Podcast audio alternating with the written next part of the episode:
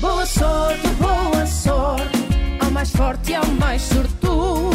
Boa sorte, boa sorte, e um xoxo bigalhudo. Caros ouvintes desta radionovela, a noite passada foi muito animada, como manda a tradição das despedidas de solteira, regada com o melhor suminho de maçã, aquele da colheita, do mini preço, aquele que traziam na bagageira junto do Gabriel Graça. E até eu, que sou comedido nas celebrações, deixei-me levar. Mas eu aqui só conto a história e ninguém me vê, nem ouve, só os ouvintes e a Fatinha. O problema é que nem sempre sei tudo. Fatinha decidiu casar consigo própria, mas a julgar pela noite anterior, ninguém diria. A última coisa que me recordo é de Fatinha estar num estado de euforia tal que quase beijou o Amâncio.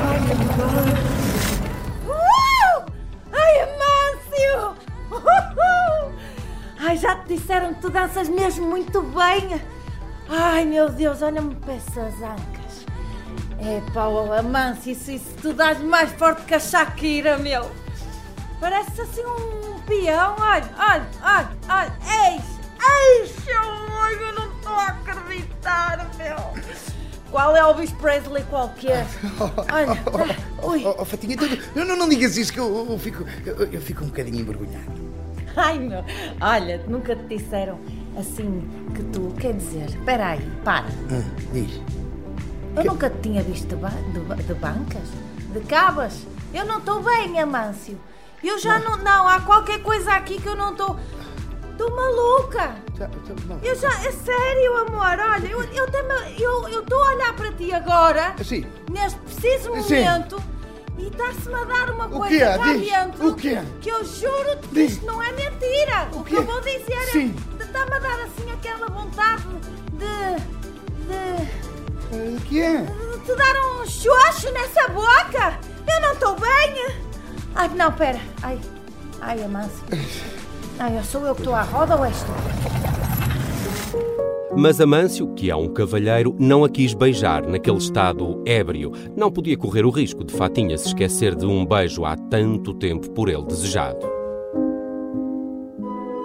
Hoje, Amâncio acordava feliz no seu leito, sozinho, mas feliz, naquela casa arrendada por um dia e partilhada com os outros. No quarto onde dormia Beatriz, o melhor da casa, aos seus pés encontrava-se Peninha, como um animal de estimação. Peninha acorda e arrasta-se até à cozinha, onde encontra Amâncio, que já tinha os seus flocos de aveia Grandjoy preparados. Oi, e quem é ela? Então, Peninha, como é que está essa cabeça? Ai, Amâncio, ah, dormi atravessada por cima da colcha e tenho quase a certeza que fiz ronron até a Beatriz adormecer. Disse que ela, ela disse que não conseguia dormir sem a sua gata Pipinha e eu estou-me a sentir usada. Oh, oh, oh, Peninha, tu, tu, tu não podes prestar essas coisas, Peninha. Só se faz rom-rom no carnaval. Mas foi divertida à noite, não foi?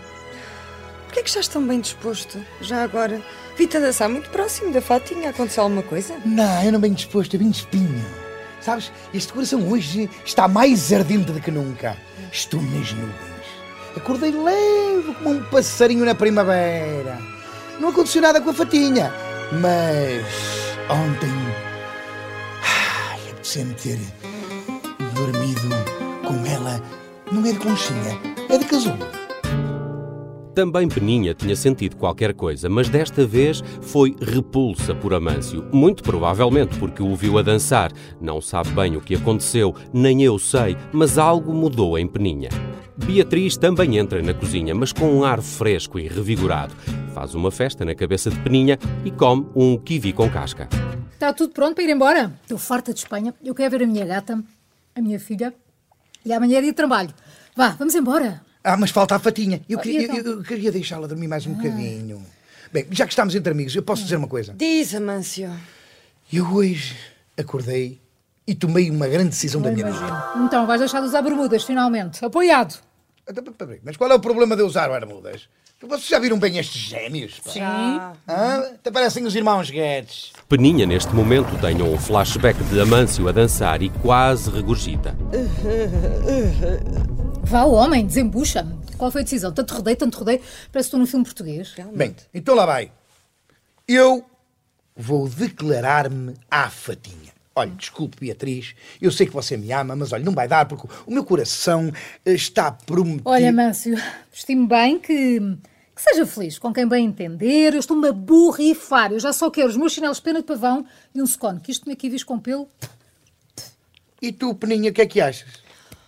Olha, Amância, eu acho que nunca te vi tão convencida, é o que é. E acho que fazes bem, porque não vais acordá-la já com o pequeno almoço e declaras-te. Levas-lhe um iogurte de láctea, líquido ou de pedaços. Desenrasca-te. Era mesmo isso que eu estava a pensar. E é que nem é tarde nem é cedo. Nem é chuva, nem é vento. É calor que me corre nas veias de um Ai, leão. homem, calça, vá lá dizer que a ama, que estucha. Onde é que eu estava com a cabeça para querer alguma coisa consigo? Ai, a minha estava nos seus pés, Beatriz. Amâncio enche o peito de coragem, prepara um tabuleiro repleto da comida favorita de Fatinha e bate à porta do quarto onde ela dorme. Como ninguém responde, resolve entrar. E eis que. Ai, que susto, Amâncio! Credo! Ai, que horas são? É mesmo isso, caro ouvinte. Fatinha estava na cama, ao lado de Gabriel, que por alguma razão acordou a falar espanhol. ¿Pero qué pasó? Hombre, Amancio, esto no es lo que piensas. ¿Por qué estoy hablando en español? ¡Jamía, por Dios! Porque és estranho, Gabriel. A- Amâncio, Pero... ai, tu, tu não sabes o que é que se passou aqui? No, no lo sé, Fatiña. Pensas que me podes tratar assim, Gabriel? Como se eu fosse um penso rápido ou uma máquina de Polaroids? Pero- Sai daqui! Pero por Dios, ¿qué pasa, Fatiña? Es que no lo sé, Fatiña. Que vergonha! Andámos nós a conquistar território aos espanhóis para agora entregar-lhe tudo de bandeja? E eu contigo era, era uma fotografia tua emoldurada para sempre. Eu ia mandar desenhar a tua cara no teto da minha sala como a Capela Sistina, como o Miguel Ângelo fez.